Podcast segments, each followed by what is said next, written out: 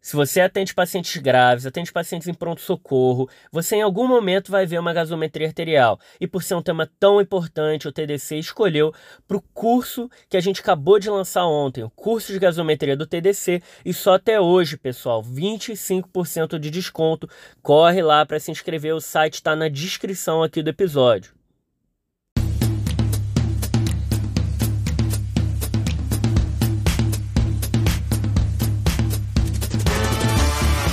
Olá, ouvintes! Bem-vindos a mais um episódio do Tá de Clinicagem, seu podcast semanal de revisão e atualização em clínica médica. Eu sou o João Mendes. Eu sou o Rafael Coelho. E eu sou o Frederico Amorim. E, como sempre, o último episódio de Covid que a gente vai fazer, né, pessoal? Pior que a gente achou no último que ia ser o último, né? A gente achou em todos, né? É. E nesse também eu acho que vai ser o último. No segundo, o João perguntou se tinha alguma coisa que era número dois e que era melhor do que o primeiro.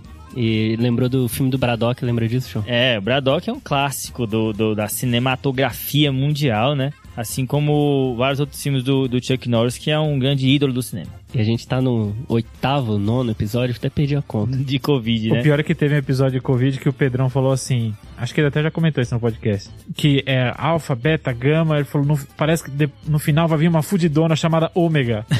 quase. E quase, veio quase. o Ômicron, né? Eu nem quero saber do alfabeto grego pra eu não ter medo do que vai vir por aí.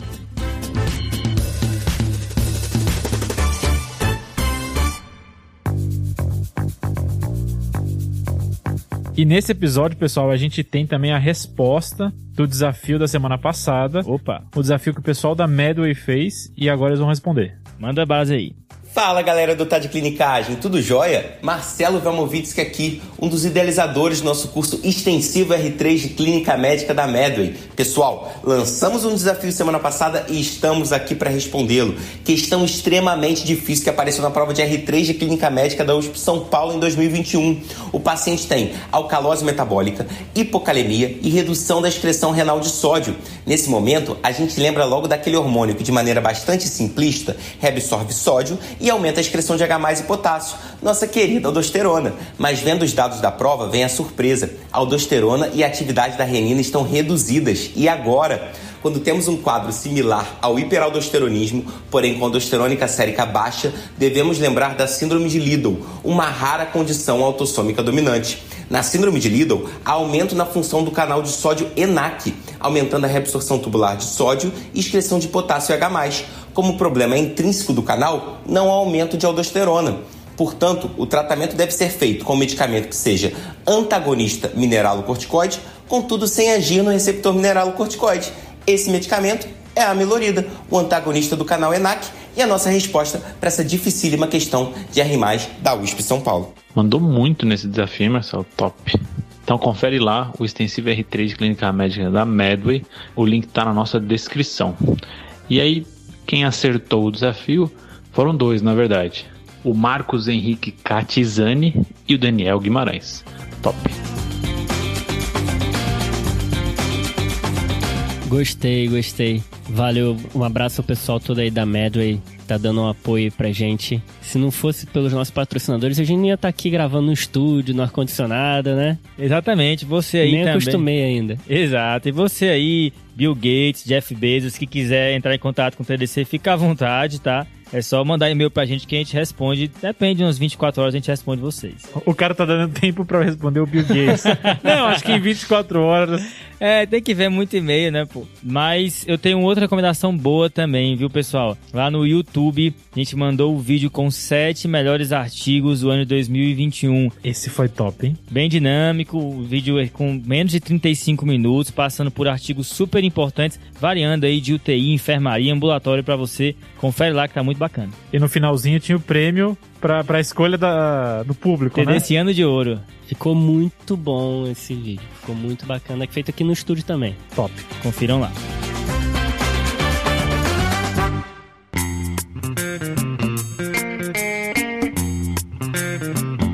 Agora entrando no episódio, né, pessoal? A gente vai falar de Covid mais uma vez. E esse episódio é dividido em três partes. E a primeira qual, hein, Fred? Cara, a primeira parte é sobre tempo de isolamento. Então é 10 dias, 5 dias, 7 dias, faz teste, não faz teste. A gente vai tentar falar um pouquinho sobre isso. Mudou muita coisa aí, né? Exato. E a segunda, Rafa? A segunda vai ser vacina. Também mudou muita coisa. Vou falar um pouquinho sobre a vacina. Será que ela perdeu efeito? Qual que é a diferença do não vacinado para o vacinado nos desfechos clínicos? E qual é o impacto do reforço sobre esse desfecho? Boa! E a terceira parte, que é do tratamento do Covid. Muito remédio novo, muita coisa por aí. A gente vai tentar organizar as opções que tem e falar do que é novidade no tratamento do Covid. Os que funcionam, né? Exatamente, mas teve muita coisa animadora por aí. Top.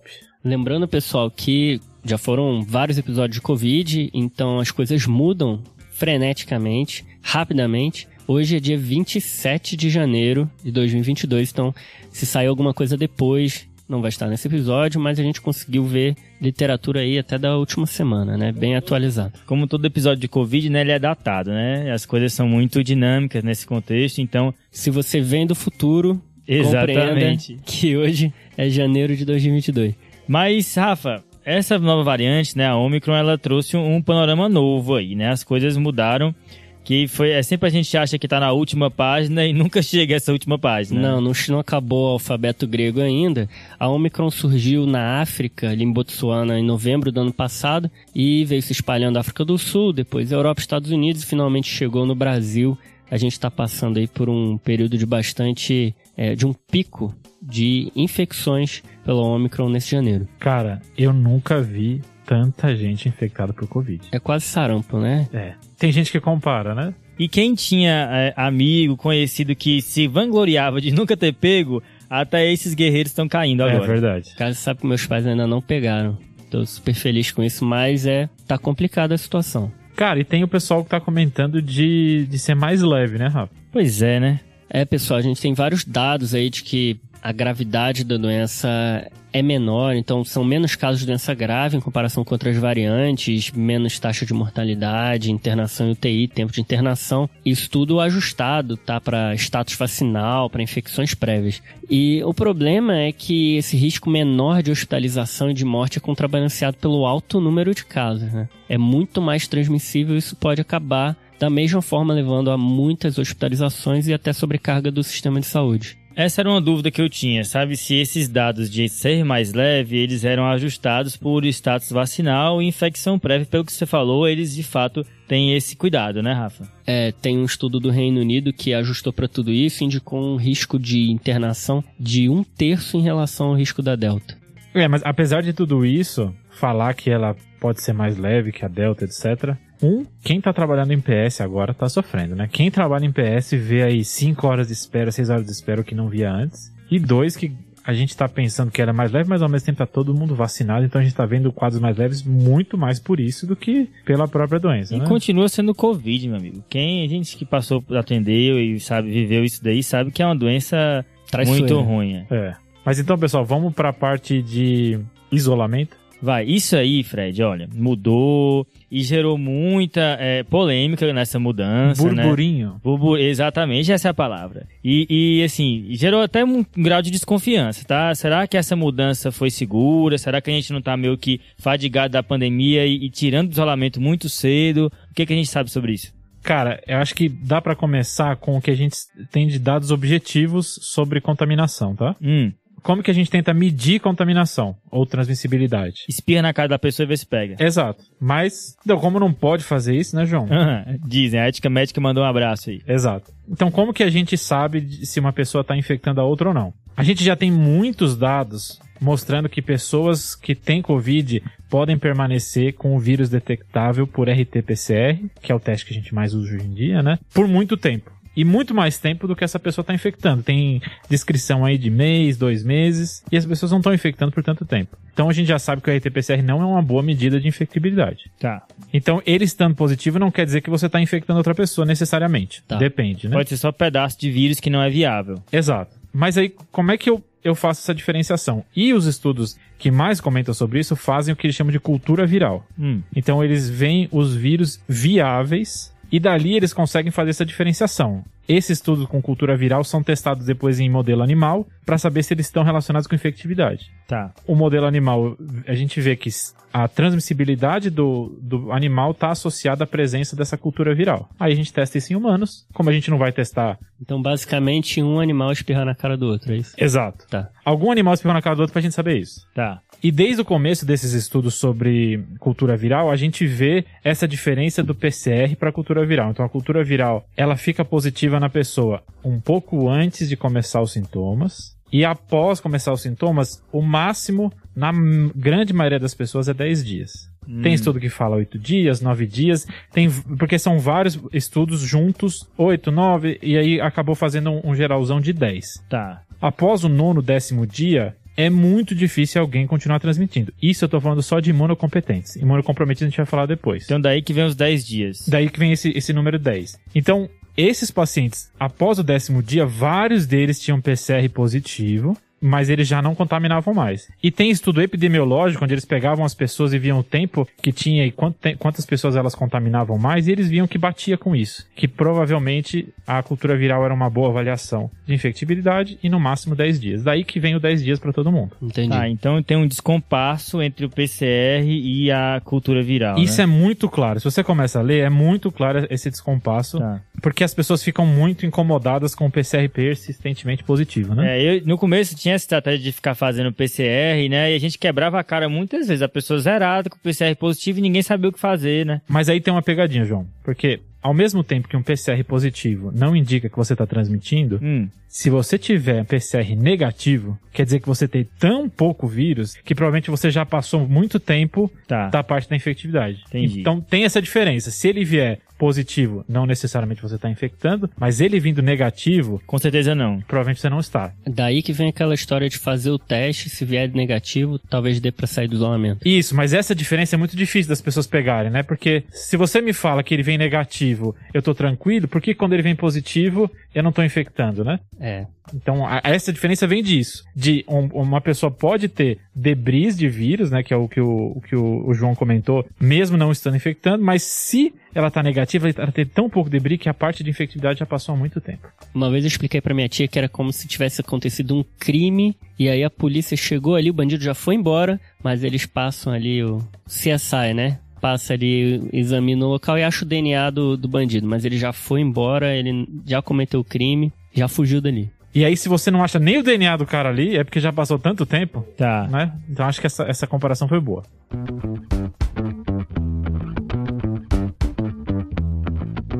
E aí tem uma outra coisa interessante sobre essa dinâmica do vírus aí, é que a- o momento em que as pessoas mais transmitem, onde a carga viral é maior, onde elas têm mais chance de transmitir para os outros, é logo antes de começar os sintomas. E isso é um grande problema do Covid, né? Porque a pessoa Uhum. tá pré-sintomática e acaba transmitindo para os outros. Vários vírus respiratórios são assim, né? É, Aí, Influenza é bem por assim, isso que a né? gente não consegue parar uma, um surto. E não só, e logo depois. Então, tem local que fala de após, após o quinto dia, após o sétimo dia, cai muito essa carga viral. Então, a chance dele contaminar os outros acaba caindo, não zera, mas acaba caindo. Então, após o nono, décimo dia, a chance do cara contaminar é muito, muito baixa, porque a gente não consegue cultivar o vírus. Mas ali no quinto, sexto, sétimo, oitavo, nono dia, talvez o pico da carga viral seja menor, então ele tenha menos chance de infectar, mas ainda tem. Tá. Faz sentido isso, né? Faz. Faz. Então, levando isso em consideração, tanto o CDC quanto vários órgãos europeus, inclusive o, o- o inglês, diminuíram esse tempo. Então, esse foi um dos motivos. Vai ter outras coisas que a gente vai comentar mais pra frente, mas um dos motivos foi esse. Então, se você pensar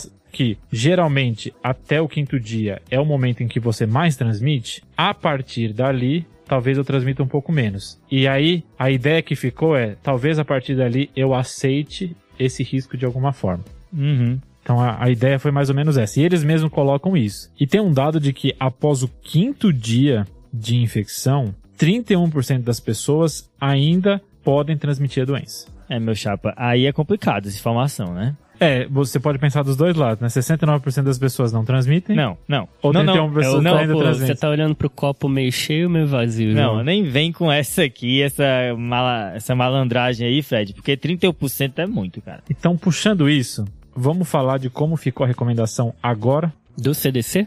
Do Brasil, que é bem parecido com a do CDC, que é bem parecido com a inglesa. Hum, Bora lá? vai. A recomendação é um pouquinho extensa, tá? Então a gente vai, vai aos poucos. Dá uma compactada aí.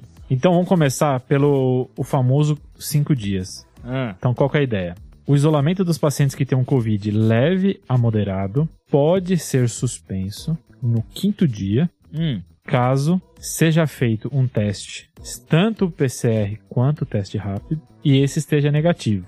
Além disso, a pessoa tem que estar assintomática, ou seja, sem sintomas respiratórios, e sem febre e sem uso de medicação antitérmica para febre nas últimas 24 horas. Então é o cara que no segundo, terceiro dia ficou ruim, quarto dia ele estava zerado, quinto dia, pronto, não teve, não tá com febre, não tá nenhum sintoma respiratório, faz o teste vem negativo, pronto, esse cara tá fora. ok. Boa. Já o sétimo dia é um pouco diferente. Se ele tá no sétimo dia e tá sem sintoma respiratório e sem febre ou sem uso de antitérmicos nas últimas 24 horas, ele também tá liberado. Ok. Se ele tiver com sintomas respiratórios no sétimo dia, ele também pode fazer uma testagem. Se esse teste vier negativo, ele tá fora. Tá. Então, no quinto dia, ele tem que fazer teste de qualquer jeito para sair. No sétimo dia, se ele já estiver bem, ele sai. Se ele ainda estiver sintomático, ele pode fazer um teste para tentar sair antes. Uhum. Agora, se esse paciente não tem acesso a teste e no sétimo dia ele ainda estava com sintoma respiratório, ele vai acabar indo para o décimo dia. No décimo dia ele também tem que estar sem sintomas respiratórios, sem febre, sem uso de, anti- de medicações antitérmicas há pelo menos 24 horas. Então essa é a recomendação atual nossa. Ok. Que é igual a que você falou britânica. É muito parecida com a britânica, muito parecida com o CDC também. Então parece que todo mundo fez na mes- nessa mesma onda, tá? Mas tem só um, um detalhezinho aqui que acho que algumas pessoas passaram batido, tá? Qualquer pessoa que saia do isolamento antes de 10 dias deve ter algumas medidas, cumprir algumas medidas até o décimo dia em casa. Uhum. Essas medidas são para evitar a infecção. Então, as medidas são usar a máscara bem ajustada ao rosto, preferencialmente cirúrgica ou PFF2 95 em casa ou em público. Evitar contato com pessoas imunocomprometidas ou que tenham fatores de risco para um Covid mais grave. Evitar aglomerações, transporte público ou onde não seja possível distanciamento físico. Não frequentar locais onde não possa usar máscara durante todo o tempo, como restaurantes e bares, e evitar comer próximo a outras pessoas, tanto em casa como no trabalho, por pelo menos 10 dias completos após o início dos sintomas. E não viajar no período de isolamento, a não ser que a pessoa tenha um teste negativo e não tenha sintomas. Acho que aqui até 5 dias você fica isolado e de 5 a 10 dias é de certa forma uma manobra para as pessoas conseguirem voltar a trabalhar. Porque a pessoa não pode fazer praticamente nada por essas recomendações que você falou, né? Ela vai conseguir talvez voltar a trabalhar e acho que naquela ideia de é, não tirar a força de trabalho, já que está sendo um pico tão alto de, de ômicron e tudo mais. É, algumas pessoas também não se isolam 10 dias, né? É bom que você falou isso, Rafa, porque aqui a gente tenta entender o porquê, quais são as motivações dessa recomendação. É bem pragmática, né? Exato. Então, assim, a gente tá num momento em que a força de trabalho pode ser muito prejudicada. Isso é um ponto, né? Que no meio da pandemia isso tá com um problema grande, né? Quem precisou cobrir escala aí sabe. Exato. E ao mesmo tempo, a gente sabe que a- o pico da transmissão é mais cedo. Então a ideia é assim: no começo da transmissão, o cara fica longe de tudo. E quando ali talvez ele transmita menos, eu aceito um pouco o risco, deixando ele com todas essas medidas certinhas. Então a ideia é essa, ele tá levando em conta o décimo dia. Se você prestar atenção, ele tá levando em conta o décimo dia. Ele só tá falando assim, ó, você não vai conseguir isolar por 10 dias, é difícil no trabalho você ficar fora 10 dias, etc. Então considere fazer desse jeito. Uhum. E uma coisa, um, dado interessante que você comentou, Rafa, o, o CDC ele comenta que grande parte das pessoas não consegue cumprir o isolamento de 10 dias. Quantas eles colocam um dado de 25 a 30% conseguem completar os 10 dias mesmo. Caramba. É, É bem muito pouco, pouco, né? né? Então, um dos, um dos motivos de pragmatismo é esse. O ponto contra é que um, as pessoas podem não entender isso e após o quinto dia elas já saírem tranquilas. Ou o sétimo dia, porque essa parte, segundo a recomendação, não é tão fácil. Segundo, a gente não sabe direito a dinâmica da Omicron, se ela fica mais tempo transmitindo ou não. Existe até um estudo japonês que mostrou que o pico de transmissão talvez seja mais tardio com a Omicron e essa coisa de só o começo transmite mais talvez não seja tão verdade, isso a gente ainda tem dúvida. É, isso, essa é uma questão que vai meio que contra o pragmatismo, né? Quando você faz uma recomendação pragmática, o ideal é que ela seja mais simples possível, né? Essa recomendação, por exemplo, até para profissional de saúde, ela tem muitas nuances, né? Se tanto faça isso, mas se tanto faça aquilo, e o público leigo realmente pode ter dificuldades na hora de, de interpretar isso daí e acabar de maneira inadvertida, saindo precocemente sem critério do isolamento. Isso é verdade, João. Acho que quando eu falei pragmatismo, eu quis dizer no sentido de que é uma recomendação prática considerando as condições socioeconômicas é, atuais. Uhum. Então, é essa ideia de tentar achar um meio termo para se conseguir voltar com a força de trabalho que está afastada por Covid e, ao mesmo tempo, não, não causar uma catástrofe. Um colapso. E um outro, uma, uma outra crítica a esse tipo de recomendação é o, a exigência do teste, né? A grande procura de testes para tentar sair do isolamento mais cedo, num momento em que a gente está com escassez de teste. Uhum. Então, isso pode fazer com que acabe os testes para fazer diagnóstico de pessoas. E tem locais que já estão restringindo o teste para pessoas internadas, para pessoas mais graves, e não fazendo o teste para pessoas com quadros leves. Então, imagine, além disso, ter gente que vai fazer só para sair mais cedo, né? Acaba que a recomendação contribui um pouquinho pro colapso do sistema, né? Porque a quantidade de pessoas que estão no pronto-socorro para fazer o teste, ou porque foram mandados pelo seu chefe, ou então porque estão sintomáticos, estão preocupados, é enorme. Lotaram os pronto-socorros, não necessariamente o paciente que clinicamente tinha indicação de ir, né? Eles só queriam fazer o teste. Pois é, eu acho que encontrar o, o- o equilíbrio, né? e De uma recomendação que não é excessivamente restritiva e ao mesmo tempo não também leve a riscos é, é, também em excesso é muito complicado, né? Eu acho que o pessoal tentou aí entrar, encontrar um ponto do meio nessa recomendação. É que aí sai um pouco a matemática e entra a filosofia na jogada, né? É. Cada um pensa de um jeito. É, e, e teve também um pouquinho da- do efeito da, que a gente comentou agora há pouco de vacinação e Ômicron, né? Além de tudo isso, a gente vê pessoas é, menos graves em média do que antes. Em absoluto a gente vai ter bastante, porque tem muito caso, vai ter bastante gente grave e, não é isso que a gente tá falando, mas talvez isso entre na- na- no cálculo também, né? Com certeza. Acho que nas próximas semanas a gente vai ver o real impacto dessas recomendações. Exato. Por último, pessoal, tem uma coisa que foi comentada aqui que não sei se vocês notaram. É, o do CDC comenta e aqui comenta também, e eu não fazia essa conta. É para ser 5, 7, 10 dias completos. O que, que isso quer dizer? O primeiro dia não conta. O primeiro dia, assim como antibióticos, D0 D1. é D0. Puta, isso é foda, né? Entendi. Então, na verdade, se você contar do primeiro dia, são seis dias ou cinco dias completos. Aí isso também pode confundir algumas pessoas. Tá, então só pra gente entender aqui, ó. Se eu comecei a ter sintoma de Covid na segunda-feira e eu entrei no critério pra sair do isolamento com sete dias, eu volto ao meu trabalho na próxima terça. Isso. Tá, Fred, mas assim, antes a gente tentava se guiar pelo PCR pra tirar do isolamento, aí agora entrou o teste rápido como guia. Qual a correlação desse teste rápido com eu poder tirar a pessoa do isolamento? Pronto, o teste rápido, que é o teste de antígeno, né? Hum, Aquele, o famoso teste da farmácia. tá. Existem alguns estudos que correlacionam a cultura viral, que a gente comentou antes, mais com o teste rápido. Ou seja, o teste rápido talvez baixe junto com a cultura viral, não fique tanto tempo positivo quanto o PCR. Então talvez por isso ele, ele entre aí na jogada. Se você tem o teste rápido positivo, quer dizer que você tem bastante vírus. Uhum. Você não precisa ter muito vírus para ter o RT-PCR positivo, mas o teste rápido sim. Tá. Então, se você tiver ele negativo, opa, eu não tenho tanto vírus assim. Então, talvez eu não esteja co- contaminando. Lembrando que ele pode ter uma sensibilidade menor e tem locais que falam para fazer dois testes seguidos. Então, eu faço um hoje, repito o mesmo teste amanhã para ter certeza se deu certo. É, um intervalo de 24 horas para ver, putz, não, é isso mesmo.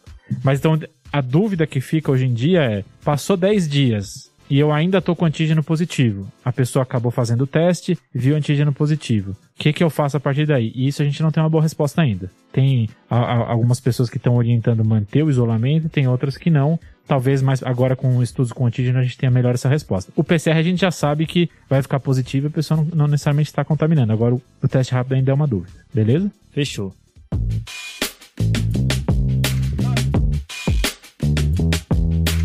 Aqui, pessoal, a gente falou até agora de leve moderado, né? Então, pacientes com quadro grave, então pacientes com síndrome respiratória aguda grave, esses pacientes têm que ficar 20 dias. E aí, esses 20 dias, no último dia, ele também tem que estar febril, sem uso de antitérmicos nas últimas 24 horas e com remissão dos sintomas respiratórios. Imunossuprimido é parecido, 20 dias também, só que alguns imunossuprimidos ficam fazendo quadros recorrentes de Covid Vai e volta. vai e volta. Então ele faz uma insuficiência respiratória, melhora, faz de novo. Isso aqueles imunossuprimidos muito graves, né? Transplante de medula, algumas leucemias. Então esses pacientes talvez valha a pena ficar fazendo teste para esperar o teste negativo desses pacientes. Tem estudo com cultura viral que positivo em 70 dias ele ainda está transmitindo. Existe até uma suspeita que eles são focos de mutações e que as mutações possam surgir nesses pacientes. Beleza, Fred. Então é, é aquela recomendação que tu falou, né? Para o cara que tá com Covid leve. Se tiver com Covid mais grave, internado vai ser 20 dias. Imunossuprimido também. Se for muito grave, talvez ver com a CCH lá do local que você trabalha, discutir porque são casos particulares. Agora, uma coisa que tem gerado dúvida ultimamente, e até porque tá tendo muito caso de Covid, né? É o pessoal que é contactante, né? Quem dividiu o quarto com pessoas com Covid, coisas assim. Como é que a gente faz nesses casos? É, a recomendação atual ainda são os 14 dias a partir do contato, né? Então, o paciente teve contato, 14 dias, caso ele tenha algum sintoma, aí ele vai acabar virando uh, o isolamento do Covid. Caso ele não tenha sintoma nenhum, aí são os 14 dias. Mas está tendo discussão sobre isso, de tentar diminuir esse tempo, 10 dias, 7 dias, etc. Tem algo sobre testar e tirar o contactante?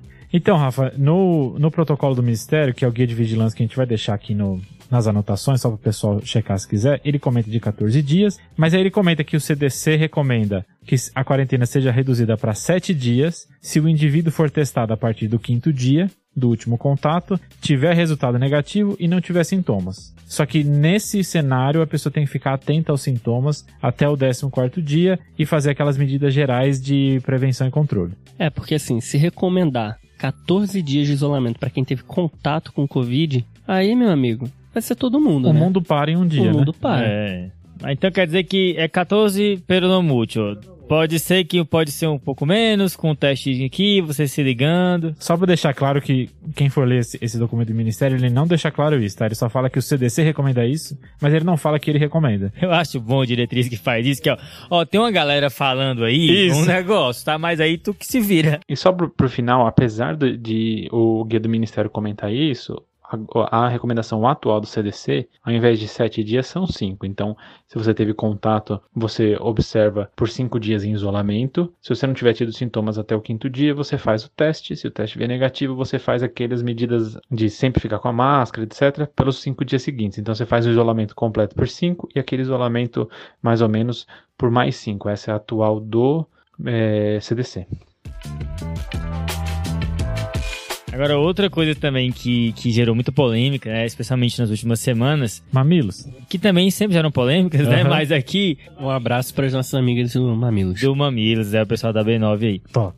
Mas é a questão das vacinas, né? E, e se essas vacinas de fato são eficazes quanto a Ômicron, a gente já sabe que na Delta teve uma queda de eficácia, né? Então também tem essa, esse temor agora com a Ômicron, né, Rafa? Ô, João, tem um ano que a gente tem vacina, né? Acho que cabe lembrar isso e o conhecimento, ele tá vindo junto, a gente tá aprendendo junto do que tá acontecendo. Tempo real. Zé Gotinha, meu herói. E aí o que acontece é que desde o início a gente sabia que uma pessoa que se vacinou e que pega Covid, será que a vacina perdeu o efeito? A gente sempre soube que não, porque não necessariamente porque a efetividade nunca foi 100% Tá. para proteger contra a infecção. A gente sempre soube que o grande valor das vacinas era evitar doenças graves. Uhum. O que aconteceu ao longo do tempo é que essa efetividade contra pegar a infecção, ser infectado, foi caindo, caindo, caindo, e aí acendeu um sinal de alarme, né? Opa, o que está acontecendo aqui? Hum. Existem duas possibilidades. Ou realmente é o tempo que a imunogenicidade vai caindo, né? O nível de anticorpos neutralizantes do Covid vai caindo com o tempo, ou é porque é uma variante que se modificou ali, os anticorpos não reconhecem tão bem e acaba infectando. Um pouco dos dois aí, né? Então, acho que é um pouquinho dos dois o que está acontecendo. É difícil dos estudos diferenciarem qual que é mais importante, mas você comentou da Delta, que já tinha havido uma queda de efetividade, e a Omicron, ela surgiu lá na África, então os primeiros estudos são daquela região. Eles viram que realmente reduziu bastante em relação à, efetividade em relação à doença sintomática, comparando com a Delta, que já era menor tá? Por exemplo, duas doses de Pfizer, que é a de RNA, cai a efetividade para infecção para 33%. Então assim, Cara, é bem muito, né? baixo. É muita queda, né? Pois é, Fred, é muita coisa e assim, é, é claro que vão ter críticas aos estudos, cada um foi feito de uma forma diferente. São estudos que eles usam, costumam usar é, como controle o paciente que está sintomático e que veio com um teste negativo. Então, vai haver diferenças entre o quanto cai de efetividade de um lugar para o outro, mas acho que a mensagem aqui é que a efetividade cai para Omicron. É mais fácil se infectar com Omicron mesmo vacinado, só que continua boa a proteção contra hospitalização. Top.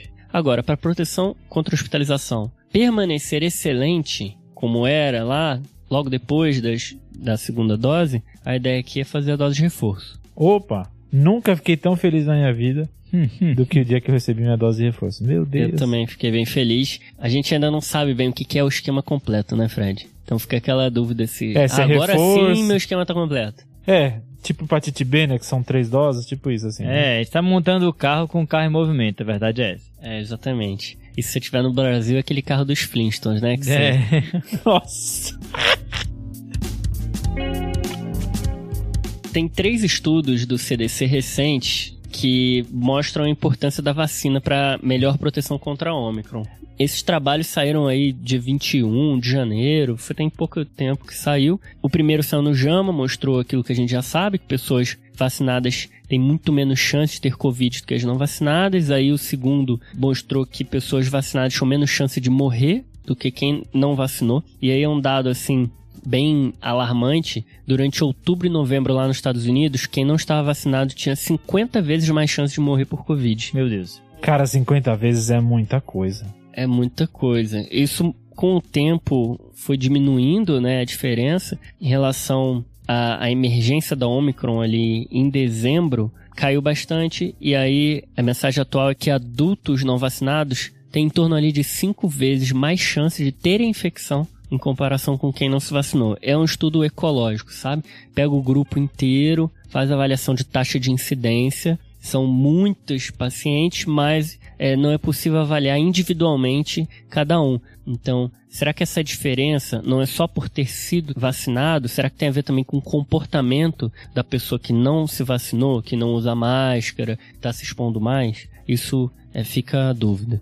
E por último, o terceiro estudo do CDC, ele é, avaliou a efetividade né, da terceira dose e chegou à conclusão que recupera uma efetividade que cai com o tempo após a segunda dose. Então, para hospitalização, na época da Delta, a vacina sempre manteve ali acima de 80%, sendo mais de 90% após a terceira dose. E aí, Tá. depois, na época de predomínio da Omicron, cai a efetividade da segunda dose depois de seis meses. Desses 80% vai para 50 e poucos por cento. E aí, depois da terceira dose, volta a subir e chega a mais de 90%. Top, hein? Top. Então, a mensagem aqui é que depois de seis meses da segunda dose, cai bastante essa efetividade, mas se você tomar a terceira dose, você consegue retomar o que você perdeu e ainda mais um pouquinho. Me sinto um super saiyajin de anticorpos.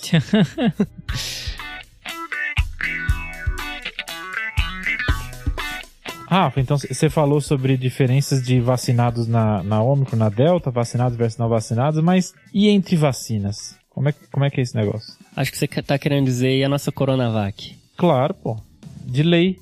Boa parte das pessoas aqui no Brasil usou duas doses de Coronavac. Aham. E aí ficou a dúvida: a terceira dose é melhor que seja com Coronavac, ou com Pfizer, ou com alguma outra de vetor de adenovírus, né? Por exemplo, a Janssen e a AstraZeneca. A gente tem um trabalho que saiu há poucos dias também, brasileiro, foi feito em São Paulo e Salvador, que tentou avaliar a terceira dose de Coronavac versus terceira dose de outra vacina.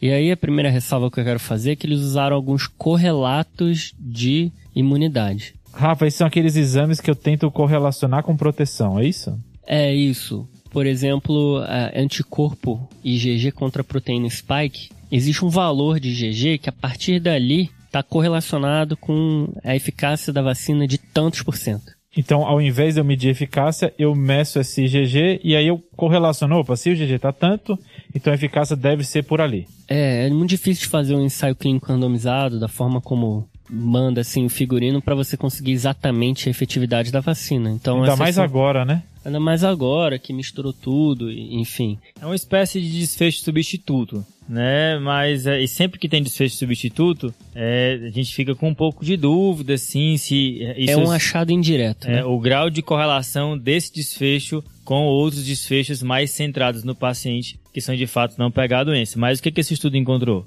esse estudo encontrou, primeiro uma notícia ruim, né, que os títulos de anticorpos neutralizantes estavam bem baixos após seis meses das duas doses de Coronavac, mas algo bom que após a terceira dose da Coronavac subiu bastante esses títulos de anticorpos. Em comparação com as outras vacinas, foi pior.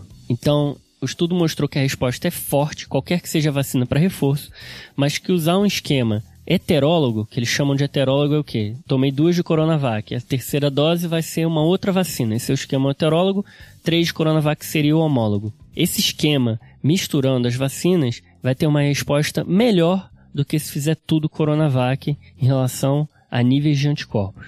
E a melhor de todas foi duas doses de Coronavac com uma dose de Pfizer, como reforço. Ô Rafa, nesse estudo aí teve comparação com três doses seguidas de Pfizer? Não, João, esse trabalho foi pacientes que receberam duas doses de Coronavac, o esquema completo da Coronavac, Tá. até aquele momento, mais o reforço. Eles queriam avaliar qual que seria o melhor reforço para quem usou Coronavac como a primeira O opção. que variava era a dose de reforço, sempre tinha duas de corona a princípio, né? Tem uma discussão aí também de que isso, o que a gente está medindo aí são anticorpos, né? Então tem toda a parte de imunidade celular que não está sendo medida. É o problema do desfecho substituto, né? Exato. E, e ao mesmo tempo o problema de dificuldade de medir um, um efeito, que é da imunidade celular. Então a gente tem as Uhum. duas coisas ao mesmo tempo, né? É, esse estudo não avaliou a imunidade por células T, que provavelmente é um outro correlato importante aí de imunidade. Na verdade, assim, é, o que o trabalho fala é que eles, eles fizeram uma avaliação matemática, né? E eles encontraram um valor que se correlaciona com 90% de eficácia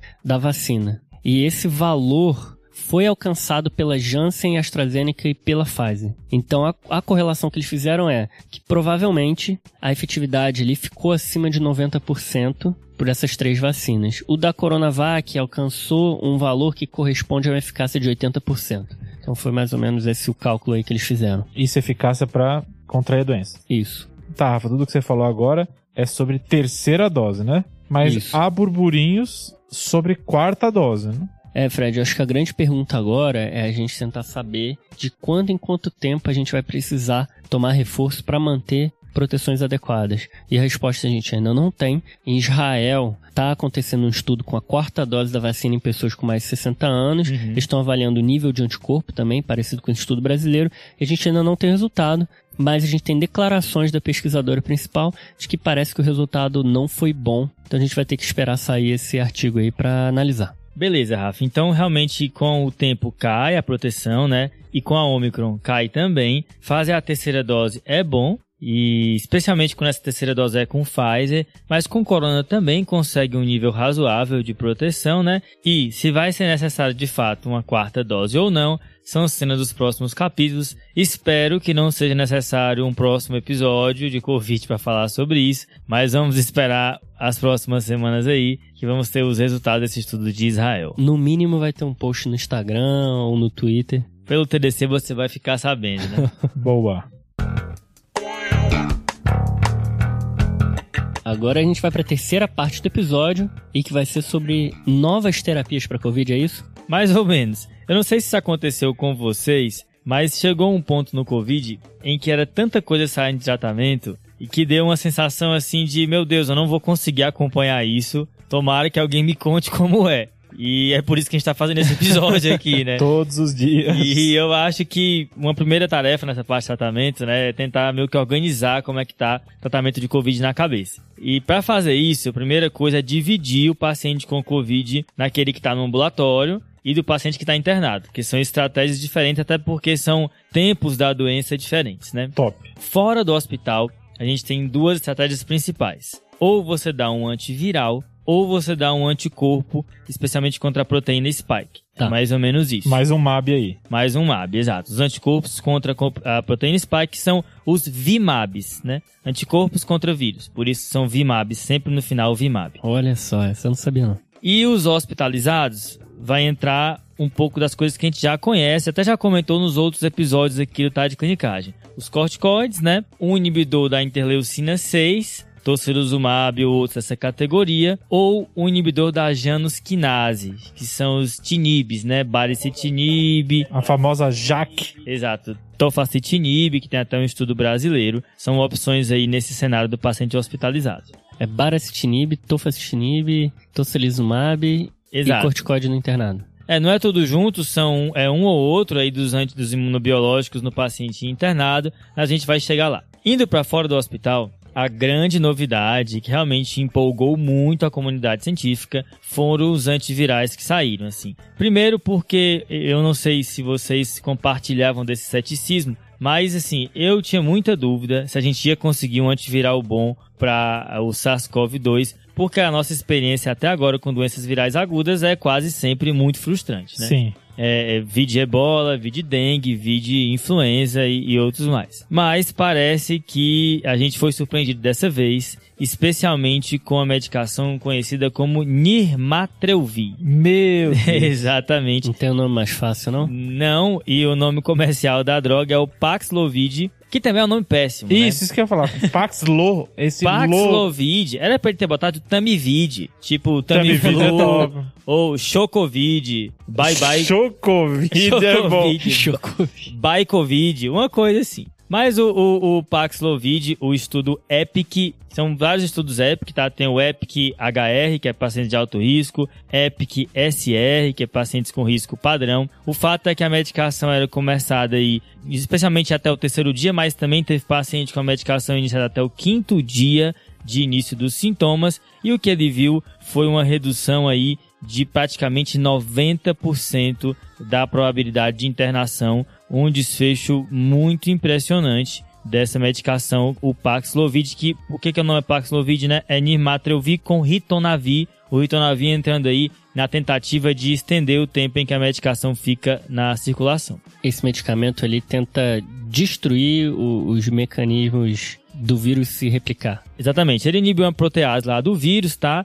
E esse é legal porque não é focado na proteína spike, que tem muitas mutações e tudo mais. Então a gente espera aí que a medicação seja ativa com boa parte das variantes que a gente encontra. Então, é uma medicação muito boa e sem precedente. Exato, comprimido, tá? 300mg de Nimatrelvir, que são o comprimido é de 150. Esse daí não tem no Brasil, né?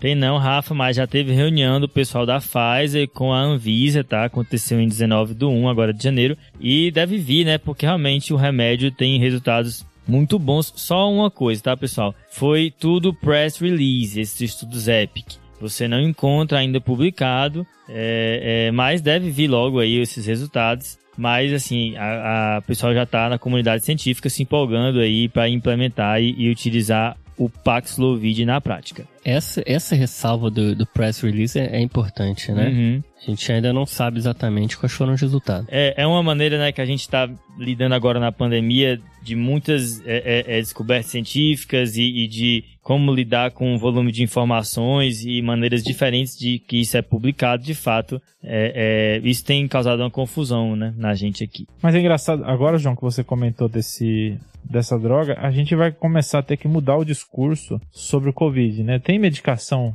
específica contra o Covid? A verdade é que tem, né? Já tem, né? Na A gente já é tem, tem. tratamento para Covid agora até ambulatorial, né? Uhum, exatamente. E aí, ainda nessa gaveta dos antivirais, para serem usados aí no ambulatório, a gente tem ainda duas coisas nessa gaveta. Tem o Molnupiravir, né? Que até foi motivo de post lá no, no Instagram do Tade Clinicagem, que é um análogo de nucleosídeo. Essa medicação, é, ela foi estudada no estudo Move Out, tá? E a questão é que os resultados do Molnupiravir, eles são inferiores aos resultados do Paxlovid. Não houve comparação direta entre as duas drogas, mas assim, enquanto que o Paxlovid reduziu em quase 90%, mais uma vez a ressalva do press release, mas é o que os resultados mostram, aqui no Muvalt o Monopiravir reduziu a chance de internação em 31%.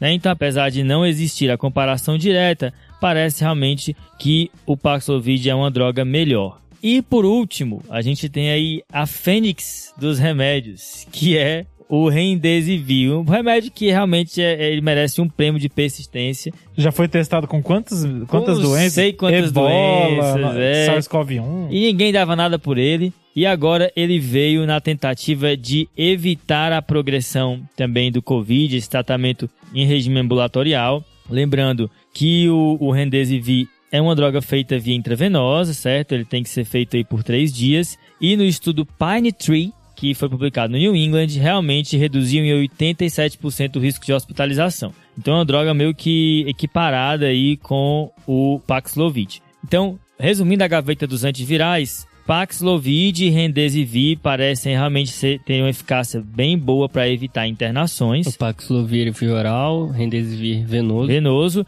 e vindo aí na segunda posição o Molnupiravir, que é uma opção VO aí também, mas que reduz menos a chance de internação. Vocês sabem de onde vem o nome do Molnupiravir? Não, pô. Vem do martelo do Thor.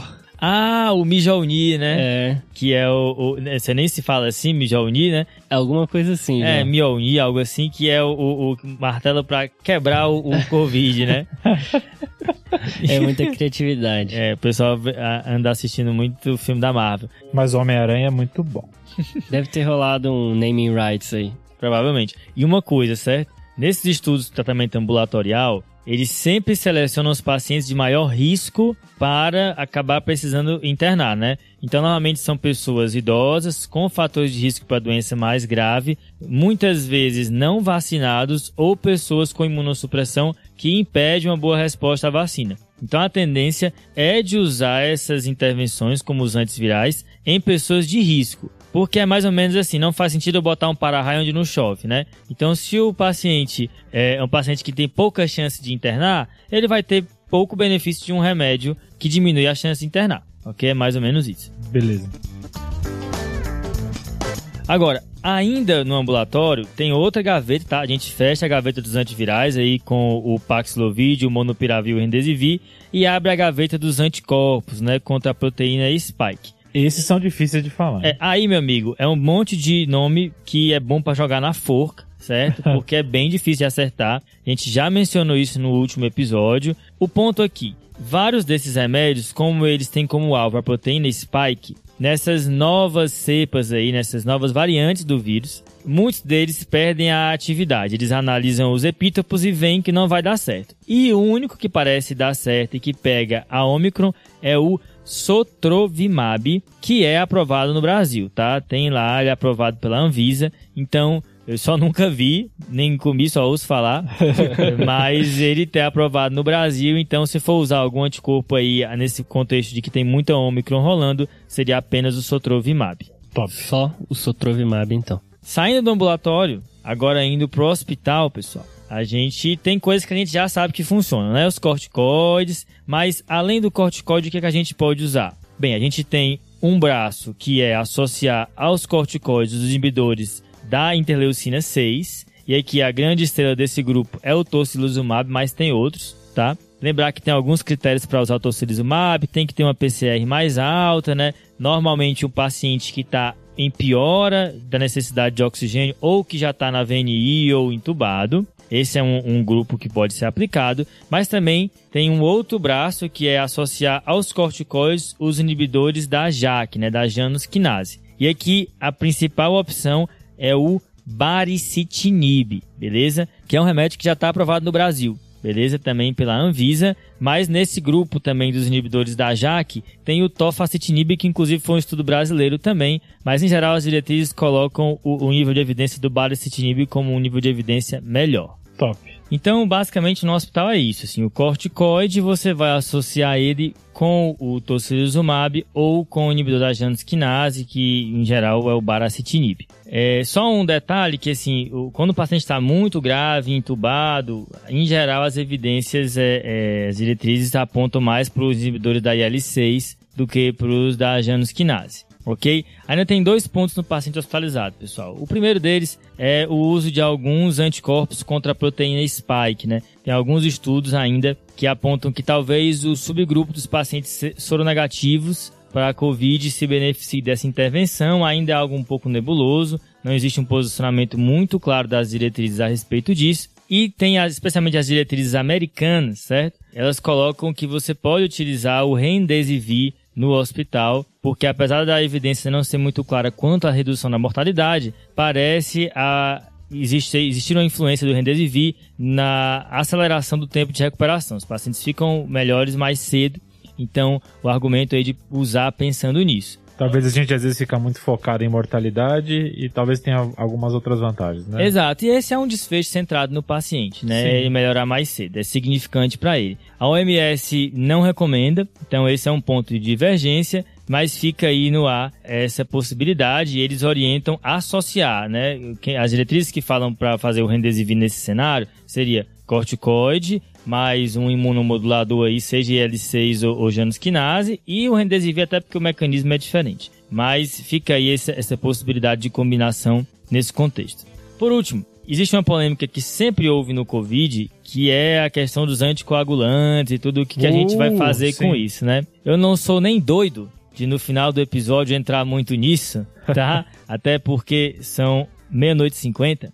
Mas tem um estudo brasileiro chamado Michele, tá? Publicado no Lancet, que testou aí Rivaroxabana 10mg dia versus a ausência de anticoagulação profilática nos pacientes após a alta, tá? Especialmente naqueles pacientes que têm um risco maior de tromboembolismo, em geral pacientes com dedímero mais alto e fatores de risco para tromboembolismo. O desfecho avaliado aí envol- envolveu uma série de tromboses, mas também morte cardiovascular e houve uma diferença na profilaxia com a Rivaroxabana, reduzindo esses desfechos, tá? Existe um- um- uma crítica porque boa parte dos pacientes que foram eh, rastreados para o estudo eh, eh, acabaram não sendo incluídos eh, na randomização, provavelmente porque não entravam nesse- no critério de, de eleição para o estudo. Mas o fato é que existe essa ideia aí e talvez algum grupo de pacientes de alto risco de tromboembolismo mereçam e se beneficiem aí da profilaxia estendida de tromboembolismo até 35 dias da, da, da alta, que foi o, a intervenção do estudo. Então fica aí essa possibilidade. É, isso era sempre um- uma dúvida quando o paciente saía da internação Covid, voltava com uma trombose, a gente pensava, será que a gente devia ter deixado alguma coisa? Exato. Então acho que vale a pena dar uma olhada nos critérios de inclusão do estudo com mais detalhes, se você quiser aplicar isso no seu paciente e, se for o caso, considerar o uso da Rivaroxabana aí 10mg por 35 dias. Top. Legal que a gente tava falando aqui em off, que a gente. Fiquei curioso de saber quais eram os critérios, né? E era um score chamado Improve e o dedímero. Então depois tem que fazer o cálculo lá do score e avaliar se esse paciente pode se enquadrar nesse critério aí do, do estudo. Boa, o tratamento é isso aí, apenas essas novidades aí. Então, João, vamos tentar só resumir rapidinho aqui a parte do tratamento? Vai lá. Então, o tratamento ambulatorial de Covid. Tá. Quais são as drogas? A gente tem antiviral e tem anticorpo. Os antivirais são três. Parece que o melhor é o Paxlovid, via oral, mas também tem o Remdesivir aqui, EV. Em segundo lugar, tem aí o Molnupiravir, que reduz também a internação, mas no nível menor do que esses dois. Anticorpos monoclonais, você falou que tem um para o Omicron específico, Que é né? apenas o Sotrovimab que você pode fazer. Fechou. Agora, indo pro hospital. Corticoide, como, como a gente já fazia. Um clássico, E aí, depois do corticoide? você pode acrescentar ou o tocilizumab, que é o inibidor da IL-6, ou o inibidor da janusquinase, aqui preferencialmente o baracitinib. Beleza? Importante o ou aí, né? Ou Exato. docilizumab ou baracinib, nada de os dois juntos, né? Não fazer os dois juntos, é, é um nível de imunossupressão que não foi testado ainda. E também não dá pra dizer, acho que essa é uma dúvida comum, qual é que é melhor associar. A gente não sabe porque isso não foi comparado ainda. E lembrar que esses dois, tanto o inibidor de jaquinase quanto o inibidor de L6, tem critério específico para você iniciar, né? Exatamente, você tem que olhar em que, qual foi o critério. Em geral, são pacientes que estão em piora e lembrar dos marcadores inflamatórios no tocilizumab. Top. Por último, aquela dúvida na alta. Tá. Paciente que tem um risco maior de trombose, Talvez considerar ali um Rivaroxabana 10mg por até 35 só dias. aquele cheirinho. Só pra dar um, uma afinadinha. Oba. É isso aí, galera. Acho que deu pra cobrir desde o último episódio o que saiu de mais importante do Covid. E agora, esse sim é o último episódio de Covid, tá? Nossa, vamos torcer, né? Vamos torcer. Vai, vai sim, vai ser. Se tiver um próximo, a gente vai botar o Pedro, o Cauê, Iago, Joane, né? Tem que revezar aqui nessa, nessa cadeira dos episódios do Covid.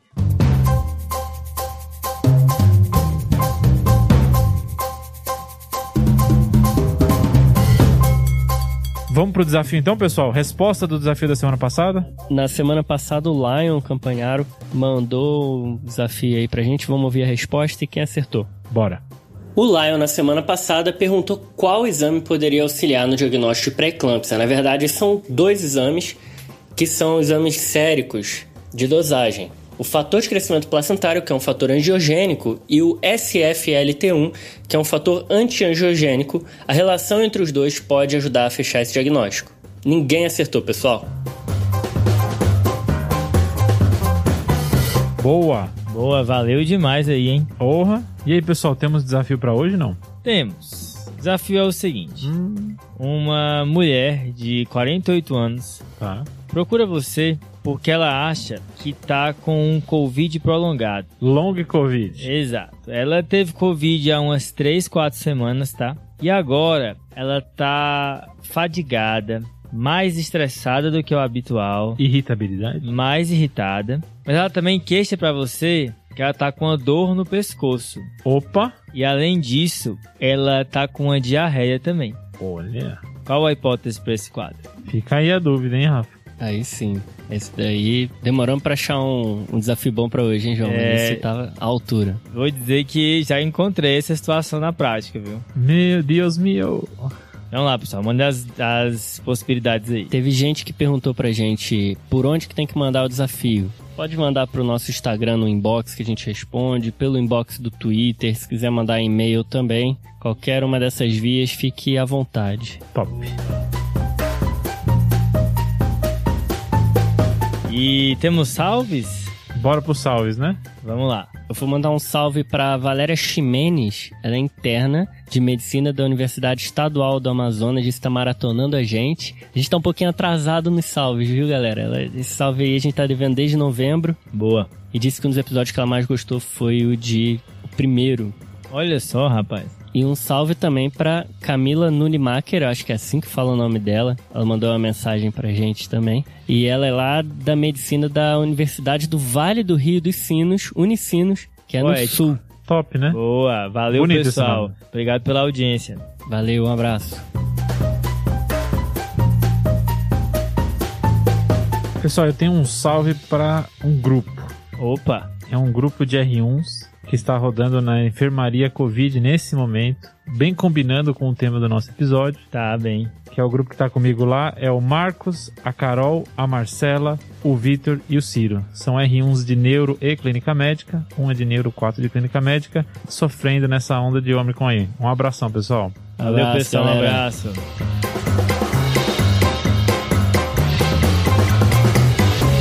E o meu salve, pessoal. Já que o pessoal quer fazer o filme em casa, né? É especial esse salve, João. Eu vou fazer o meu filme também. Hum. O meu salve vai pra minha namorada, a Aline. É o amor.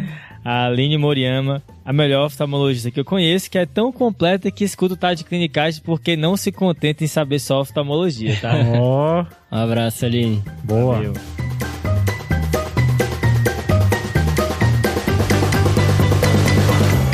Depois desse salve da oftalmologista que conseguiu pescar esses olhos verdes, Ai, meu Deus. vamos para a finalização aqui, Rafa?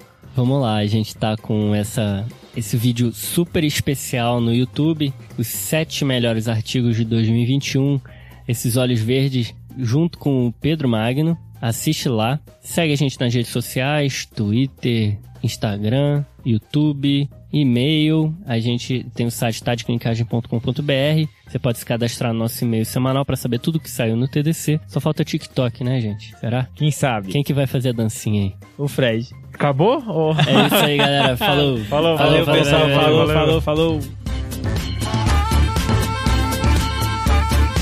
Esse podcast tem como objetivo educação médica. Não utilize como recomendação. Para isso, procure o seu médico.